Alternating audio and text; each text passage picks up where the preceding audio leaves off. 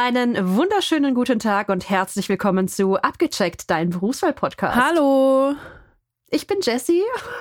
Ich bin Fabi. Und wir stellen dir hier jede Woche einen neuen Beruf vor und wir haben heute ein ultra krasses Delay in unserem Telefonat. Aber das kriegen doch die Zuhörer da draußen gar nicht mit, weil ich das ja so gut es schneide. Ist egal. Man kann doch mal so die Fakten unserer äh, Umstände raushauen. Heute ist Feiertag, vielleicht, vielleicht sind die Leitungen einfach so belegt, dass wir jetzt hier deswegen so ein Delay haben. Wahrscheinlich, das wird es sein. Ja, und falls äh, dich das nicht interessiert, was hier hinter den Kulissen so passiert, dann schau doch mal in die Show Notes, weil da steht, wann das Interview zu dem Beruf heute wirklich losgeht. Und heute dabei haben wir die Heilerziehungspflegerin. Konntet ihr ja im Titel schon lesen? Boah, das habe ich lange nicht mehr gesagt, ne? Haben wir echt lang nicht mehr gesagt. Weißt du denn, was das ist, Heilerziehungspflege? Also, vorher habe ich es nicht gewusst. Ich habe jetzt tatsächlich schon das Interview gehört. Das ist dumm. Toll. Jetzt dachte ich, äh, ich könnte dich so zu deinem, was du gedacht hättest, was es wäre, befragen. Das hat sich dann erledigt. Schwierig, ja. okay, dann äh, gebe ich dir direkt meine Fun-Fact-Frage, damit du vielleicht dann noch mal ein bisschen ins, äh, ins Stottern kommst. Ja, mit Sicherheit. Und zwar möchte ich von dir wissen, seit wann gibt es den Beruf der Heilerziehung, Heilerziehungspflegerin? Jetzt komme ich ins Stottern. Good question. Boah, das könnte alles sein. Hm. Ähm, 1950. Das ist gar nicht so übel. Also tatsächlich hast du gar nicht so unrecht, weil, also wir fangen vorne an. 1933 wurde die erste ähm, Pflegeanstalt für diesen Beruf quasi gegründet, aber da gab es den Beruf noch nicht so wirklich. 1958 wurde dann die erste Schule für Heilerziehungspflege gegründet und 1961 staatlich anerkannt. Ich war ja froh, dass ich schon mal im, im richtigen Jahrhundert bin, ne? aber dass ich so nah dran bin, das äh, freut mich natürlich umso mehr. Aber interessant, wie jung in Anführungszeichen der ja, Beruf total. ist, oder? Wenn man überlegt, was andere Berufe, wie lange das so es die schon gibt. Das stimmt. Aber gut, die äh, Arbeit mit Menschen mit Behinderung zum Beispiel hat ja ähm, in diesem Jahrhundert einen ganz anderen Stellenwert als in anderen Jahrhunderten. Wenn man mal in die Geschichte zurückblickt. Ja, das stimmt. Aber ich meine, früher gab es ja auch schon behinderte Kinder, ne? Das ist ja jetzt nichts, was neu gekommen ist. Also deswegen wundert es mich trotzdem. Und gerade Erziehung ist ja etwas, was schon, also es ist ja auch nicht, nicht so wie irgendwas mit dem Internet zum Beispiel, wo man weiß, okay, das kann es ja erst geben, den Job, seitdem es das Internet gibt. Und nicht vorher. Aber das ist ja, Erziehung gibt es ja schon wesentlich länger. Ja, aber ähm, wenn du mal wirklich weit zurückgehst, so Richtung Mittelalter, ich meine, was wurde da mit behinderten Menschen gemacht? Die wurden in äh, teilweise in ja in so, in so einer Art Zirkus. Wie heißt das? Wie heißt das? Das heißt nicht Zirkus, sondern Dingenskabinett. Ja, du weißt, was ich meine. Merkwürdigkeiten, bla bla bla. Tatsächlich weiß ich nicht, was du meinst, entschuldige. Weißt, weißt, weißt du nicht, was ich meine? Okay. Es, es gab auf jeden Fall in Anführungszeichen so Ausstellungen für ähm, kuriose Menschen. Mhm. Also wenn zum Beispiel ein Mensch besonders groß war oder wenn irgendwie was falsch gewachsen ist oder sowas. Da gab es unter anderem, ich glaube, das hat im Mittelalter begonnen. Jetzt schneidigt mich, steinigt mich nicht, wenn das nicht wahr ist. Ähm, aber die wurden dann quasi als, ja, als äh, zur Schau gestellt. Also, wenn sie überlebt haben, ne, das ist, muss man ja auch ja, mal dazu sagen. Stimmt. Ja, ey, gut, dass es heute nicht mehr so ist. Nur mal kurz einen kleinen Haken noch ja, definitiv. Äh, wieder zurückzuschlagen. Ähm, toll, dass es den Beruf gibt. Und jetzt äh, würde ich sagen, hören wir uns mal an, was genau da überhaupt passiert bei dem Beruf, oder? Abgecheckt, dein Berufswahl-Podcast.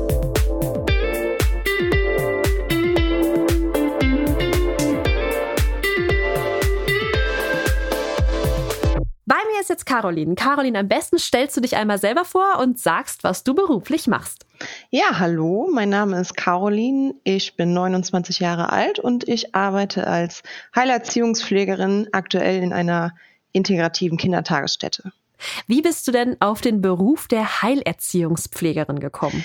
Ja, wie viele von euch bestimmt auch, war nach dem Abitur so die große Frage, wo gehe ich hin?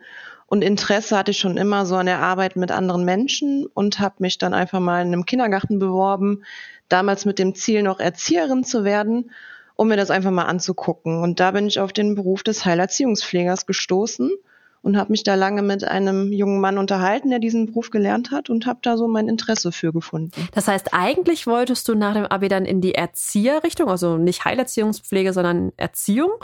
Ähm, und hast aber dann festgestellt, ey, da gibt es ja noch mehr. Ja, ganz genau, so war es. Den Beruf kannte ich vorher gar nicht. Ich glaube, das äh, geht vielen so. Ich kenne ihn ja auch nur durch dich. Wobei mhm. ich ja äh, auch festgestellt habe, dass unsere Berufe sich relativ ähnlich sind, weil ich habe ja die Sonderpädagogik und du hast die Heilerziehungspflege und irgendwie ähneln sie sich ja. Ja. an bestimmten Stellen. Ähm, vielleicht müssen wir mal ganz kurz erklären, was ein Heilerziehungspfleger im Unterschied zu einem Erzieher macht. Ja, der Erzieher konzentriert sich so auf die Gesamtgruppe, um das mal so grob zu sagen. Und der Heilerziehungspfleger guckt so individuell nach den Kindern oder können auch äh, Jugendliche oder Erwachsene sein. Aber wir sind da eher individuell bei der Person dran. Okay. Ähm, verläuft die Ausbildung zum Heilerziehungspfleger dann auch anders als die zum Erzieher? Ich weiß gar nicht, ob du da den Vergleich so stellen kannst. Erzähl einfach mal, wie deine Ausbildung verlaufen ist. Also es ist eine dreijährige Ausbildung. Zwei Jahre davon sind in der Schule. Und da macht man verschiedene Praktika. Und man sollte da einmal im Bereich mit Kindern arbeiten in einem Praktikum, einmal mit Jugendlichen und dann vielleicht auch nochmal mit Erwachsenen, dass man alle Bereiche mal so gesehen hat und ausprobiert hat.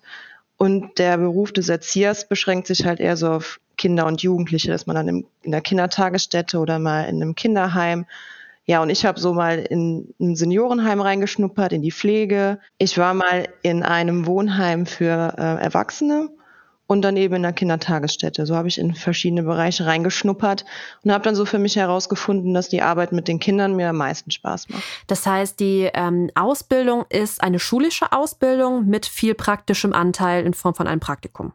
Ganz genau. Das letzte Jahr ist dann das Berufspraktikum, wo man dann wirklich ein Jahr in der Praxis ist und dann regelmäßig von den Lehrern besucht wird und dann zeigt, was man so gelernt hat. Ich muss ja sagen, auch ganz viele von meinen Schülern wollen immer in die Erzieherrichtung. Und die sind immer total schockiert, wenn ich dann sage, ja, aber das ist eine schulische Ausbildung, da verdient ihr noch kein Geld. War das bei dir auch so? Das war tatsächlich auch so die ersten zwei Jahre. Dann im dritten Jahr verdient man dann ein bisschen was. Wobei mittlerweile gibt es sowohl auch in der Erzieherausbildung als auch bei der Heilerziehungspflege die sogenannte PIA-Ausbildung. Mhm. Das ist die praxisintegrierte Ausbildung. Das heißt, da bist du von Anfang an in einer Einrichtung fest fest eingestellt und wirst dann da auch schon etwas entlohnt und machst halt da in dem Zeitraum, dann bist du ein Teil in der Schule und machst aber auch Praktika in andere Richtungen. Ähm, das heißt, du musstest dir aber für ähm, die Ausbildung, die du jetzt gemacht hast, nicht die Kita suchen, sondern du musstest dir tatsächlich die Schule erstmal suchen. Genau, man startet mit der Suche der Schule, ja. Wie geht es dann weiter? Also du hast äh, die Schule ausgewählt, hast dich da beworben, bewirbt man da sich oder muss man sich da nur anmelden? Wie ist das? Ich wurde da zu einem Gespräch eingeladen und das war wirklich ähnlich wie so ein Bewerbungsgespräch, wo auch gefragt wurde, wie bist du darauf gekommen, wie bist du zu uns an die Schule gekommen, warum dieser Beruf? Und ja, dann war so ein kleines Auswahlverfahren stattdessen. Äh, Nochmal. Dann war ein kleines Auswahlverfahren tatsächlich. Und dann kam es nochmal drauf an, man musste so Arbeitsstunden vorher geleistet haben, um so eine praktische ja, Vorerfahrung zu haben. Und das hängt dann davon ab, ob du vorher Abitur gemacht hast oder welchen Abschluss du eben hast. Ich kann aber jetzt nicht mehr genau sagen, wie viele Stunden das genau waren, die ich da vorher machen musste. Ich meine, ich war ein halbes Jahr dann vorher in dem Kindergarten. Okay, das ist tatsächlich äh, relativ ähnlich zum Lehramt, weil da musste man auch so eine Art Eignungspraktikum, so nennt sich das, machen, bevor man dann mhm. überhaupt starten soll. Also im Vorhinein wäre es schon mal ratsam, sich diese Praktikumsstelle zu suchen, damit man überhaupt starten kann. Das würde ich auf jeden Fall empfehlen. Also zum einen muss man es haben, aber ich würde es auch empfehlen, um einfach einen Eindruck zu haben, weil es ist nicht für jeden was. Man muss da schon mal reingeschnuppert haben und für sich so gucken, ist es das Richtige oder ist es es nicht. Kannst du uns einen typischen Arbeitstag von dir äh, vorstellen? Wann fängst du morgen an? Womit startest du und wie verläuft dein Tag? Ja, wie startet mein Tag? Kommt immer darauf an, welche Schicht ich habe. Aber generell starten wir mit dem Frühstück. Die Kinder haben morgens Zeit, frühstücken zu kommen. Und im Anschluss ist so eine Freispielphase, wo dann Angebote angeboten, Angebote angeboten werden. Im Anschluss ist eine Freispielphase, wo wir verschiedene Angebote haben mit den Kindern, an Projekten arbeiten. Ähm, dann folgt irgendwann das Mittagessen. Danach gibt es eine Mittagsruhe, wo die Kinder ein bisschen zur Ruhe kommen. Nee, ich muss das anders anfangen. Ich muss es anders erklären. Können wir das nochmal ganz Gar kein Problem. Machen? Soll ich nochmal die Frage stellen? Okay. Ja. Am besten beschreibst du uns einmal deinen Arbeitsalltag. Also wann fängst du morgen an? Wie geht's dann morgens los? Womit startest du und wie verläuft dein Tag? Also vielleicht muss ich dazu sagen, dass ich aktuell einen Jungen speziell betreue. Also ich bin im Moment in der Kita als Einzelfallhilfe eingestellt und betreue da einen fünfjährigen Jungen. Ähm, so dass ich so ein bisschen hin und her springe. Mal bin ich in der Gruppe tätig und mal eben individu individuell mit ihm zugange, dass ich mal mit ihm aus der Gruppe rausgehe. Ähm, ja, aber generell starten wir morgens mit einem Frühstück, wo die Kinder dann frühstücken kommen können. Anschließend ist eine Freispielphase, wo wir verschiedene Angebote haben, an einem Projekt arbeiten, den Morgenkreis machen und dann kommt das Mittagessen, im Anschluss die Mittagsruhe.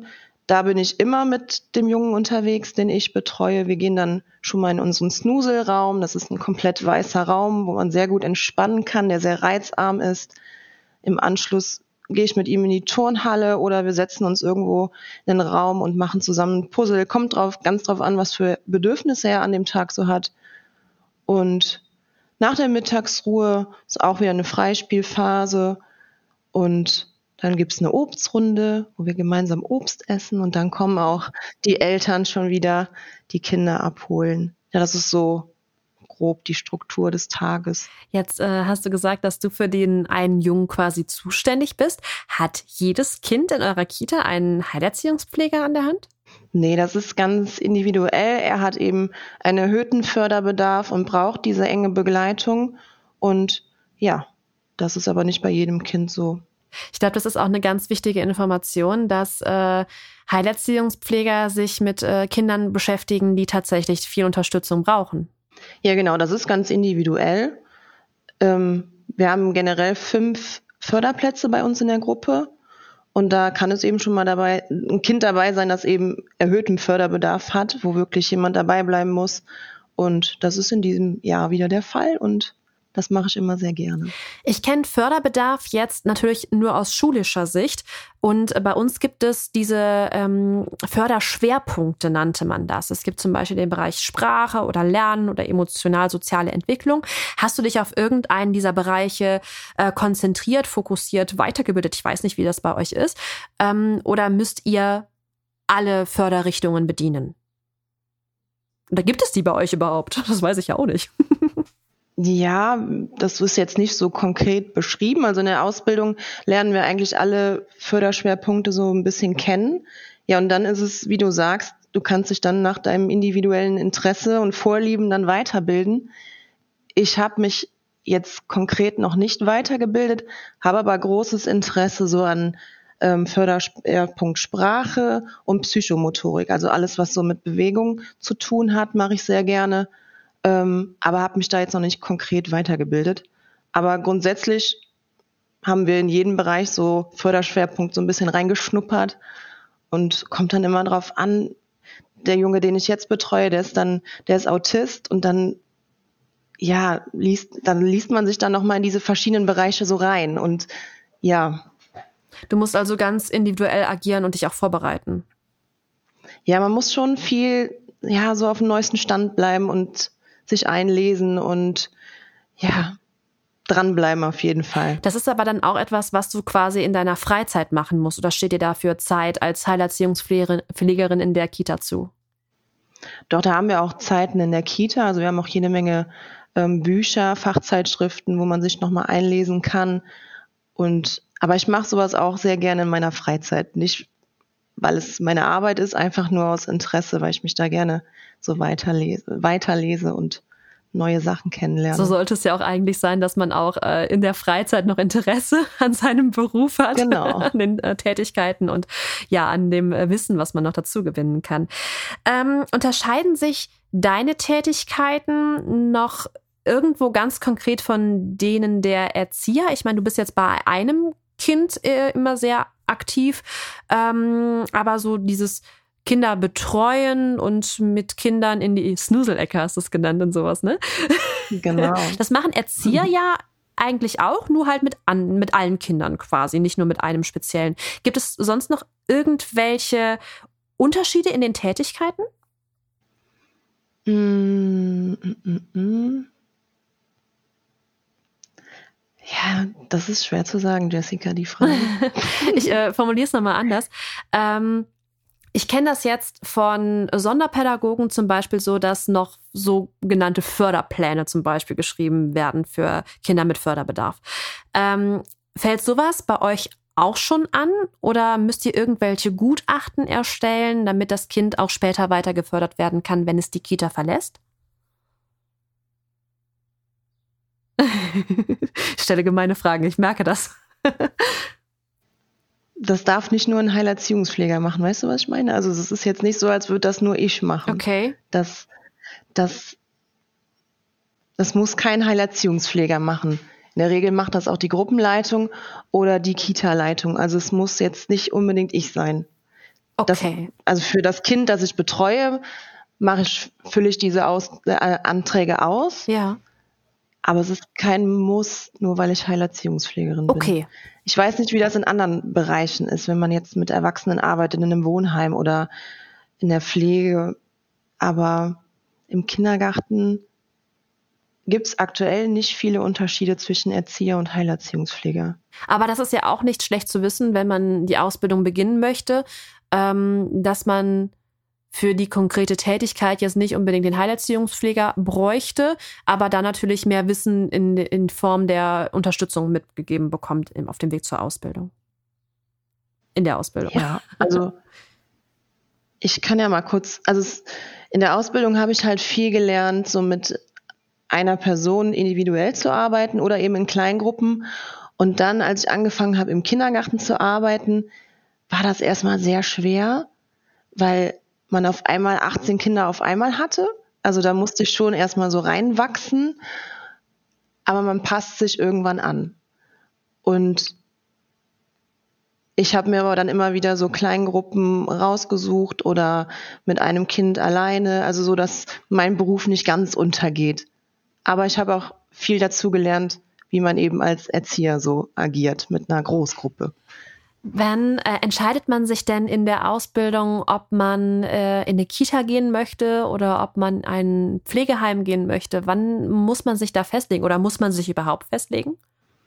Also man nach den zwei Jahren Schule muss man ja dieses Berufspraktikum machen und da sollte man schon so eine Richtung haben. Also ich wusste nach den zwei Jahren oder ich wusste es eigentlich auch schon vorher, dass es bei mir so in die Richtung Kinder geht und es ist einfach von Vorteil, wenn man das da schon weiß, weil man ist dann ein Jahr in dieser Einrichtung und wenn du dann erst merkst, nee, das ist eigentlich nicht so das, was du machen willst, ist es halt auch ja mühselig, würde ich mal sagen. Dann musst du ein Jahr da arbeiten und musst ja auch schulisch noch Leistung erbringen. Und wenn das nicht der richtige Arbeitsbereich ist, dann ist es, glaube ich, schon sehr schwer. Von daher wäre es ganz gut, wenn man nach zwei Jahren Schule schon so eine Tendenz hat. Aber es ist kein Muss. Wichtig wird es halt erst nach dem Berufspraktikum, dass man dann sagt, so, ich möchte jetzt da und dahin. Aber selbst dann könnte man sich ja noch ausprobieren und sagen, ich möchte jetzt mir noch den Bereich angucken und den Bereich. Also das ist trotzdem dann noch offen. Könntest du denn jetzt auch noch sagen, ähm, nee, Kita möchte ich jetzt nicht mehr, ich möchte jetzt mal ins Pflegeheim gehen?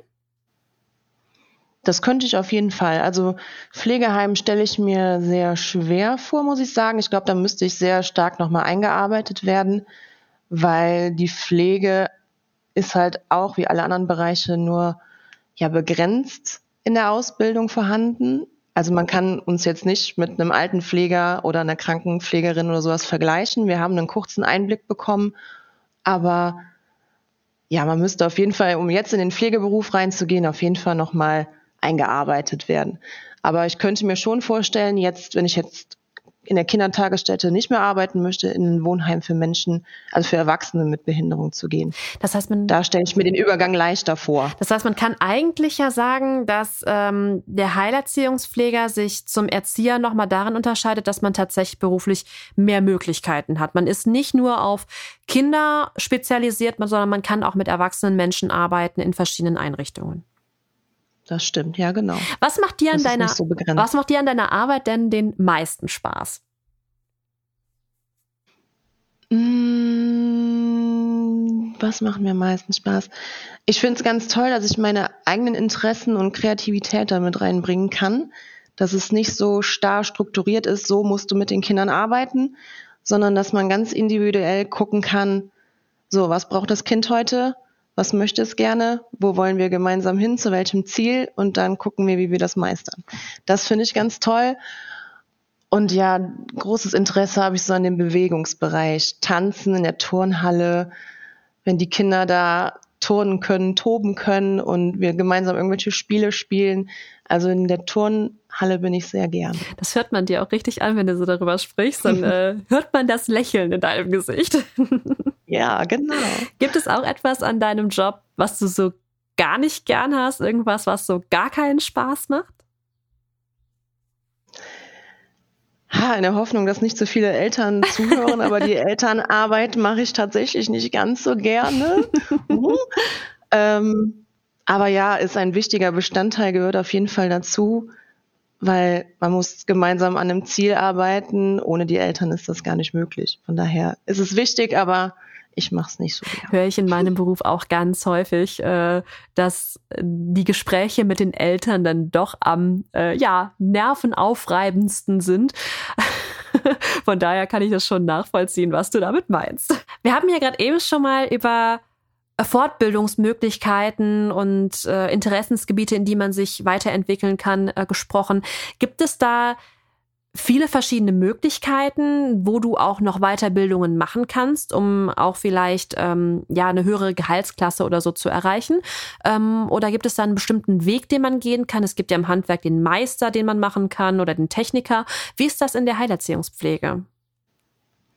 Also es gibt jede Menge Möglichkeiten, wo man sich fortbilden kann in ganz viele verschiedene Richtungen und wie das mit dem Gehalt ist, kann ich nur schwer sagen. Also bei uns in der Einrichtung ist es zum Beispiel so, ich mache zum Beispiel eine Weiterbildung im Bereich Sprache und setze das dann irgendwie in der Arbeit ein und werde dann dafür auch extra bezahlt. Also für alles das, was ich mehr leiste, kriege ich dann auch mehr Geld.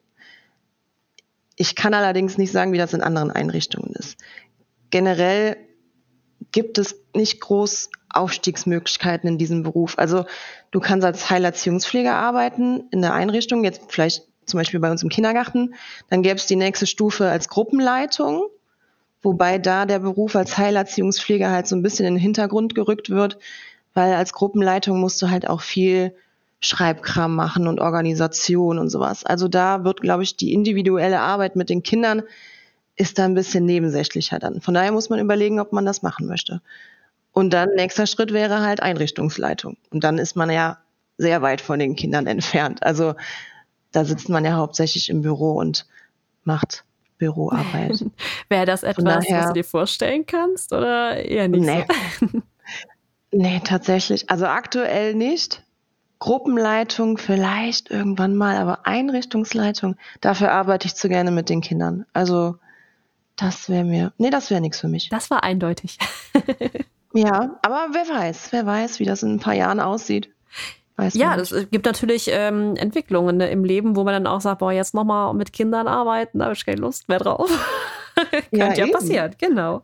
Wer weiß, man weiß es nicht. Was würdest du denn Menschen empfehlen, die diesen Job lernen möchten? Müssen die irgendwas Besonderes mitbringen? Oder ich meine, wir haben schon gesprochen, dass sie ein Praktikum am besten vorher machen, damit die die Ausbildung überhaupt beginnen können. Aber vielleicht gibt es noch irgendetwas, was man im Vorhinein äh, machen oder mitbringen sollte, damit das auch alles gut läuft. Ich denke, ganz wichtig ist, dass man Empathie mitbringt. Das ist ganz wichtig. Einfach im Umgang mit Kindern, Jugendlichen, Erwachsenen ist das, glaube ich, die wichtigste Voraussetzung. Und ansonsten denke ich, dass man auch offen sein sollte, gerade mit dem Thema Behinderung. Das ist ja in unserer Gesellschaft allgemein so ein Tabuthema.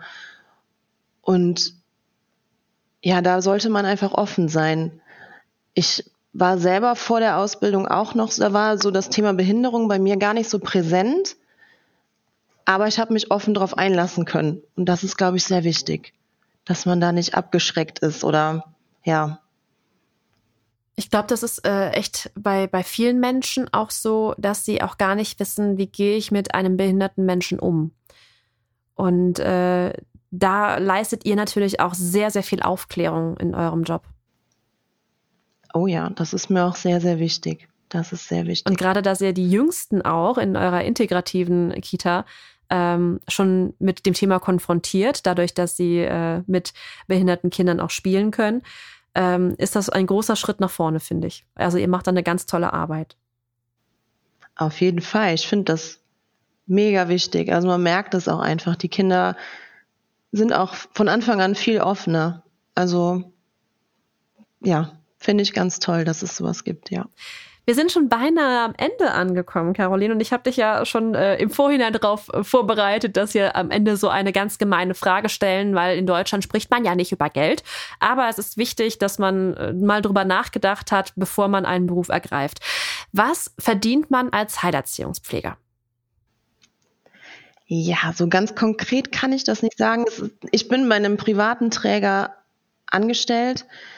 Somit haben wir auch ähm, ja, wird man nochmal anders bezahlt als jetzt in einem öffentlichen, in der öffentlichen Einrichtung. Aber ich denke mal, dass man so bei 2000 ist netto, ähm, plus minus 100, 200 Euro. Also so in dem Bereich. Okay, dann hat man ja schon mal eine Vorstellung, ähm, was am Ende auf dem Konto ist.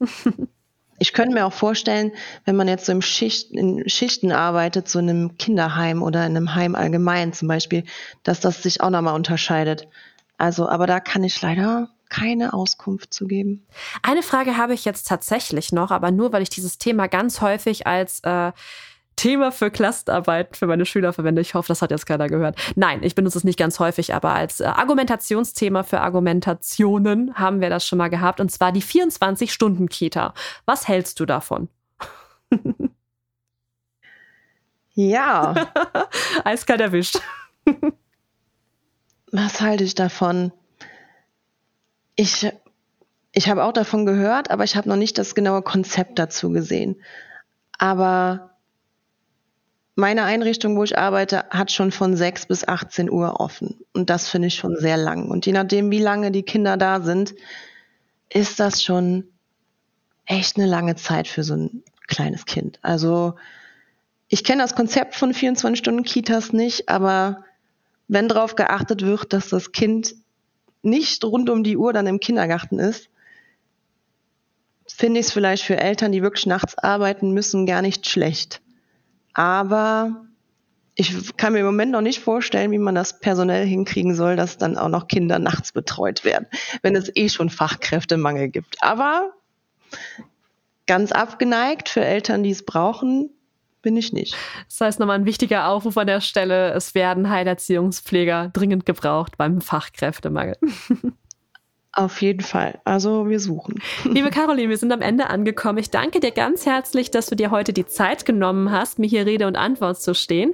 Ich sage an der Stelle schon mal Tschüss und überlasse dir das letzte Wort. Ja, vielen Dank, dass ich dabei sein konnte. Ich hoffe, ich konnte bei einigen das Interesse an dem Beruf wecken und hoffe, dass sich einige nun entscheiden, diesen Beruf zu wählen. Tschüss. Abgecheckt dein Berufswahl-Podcast.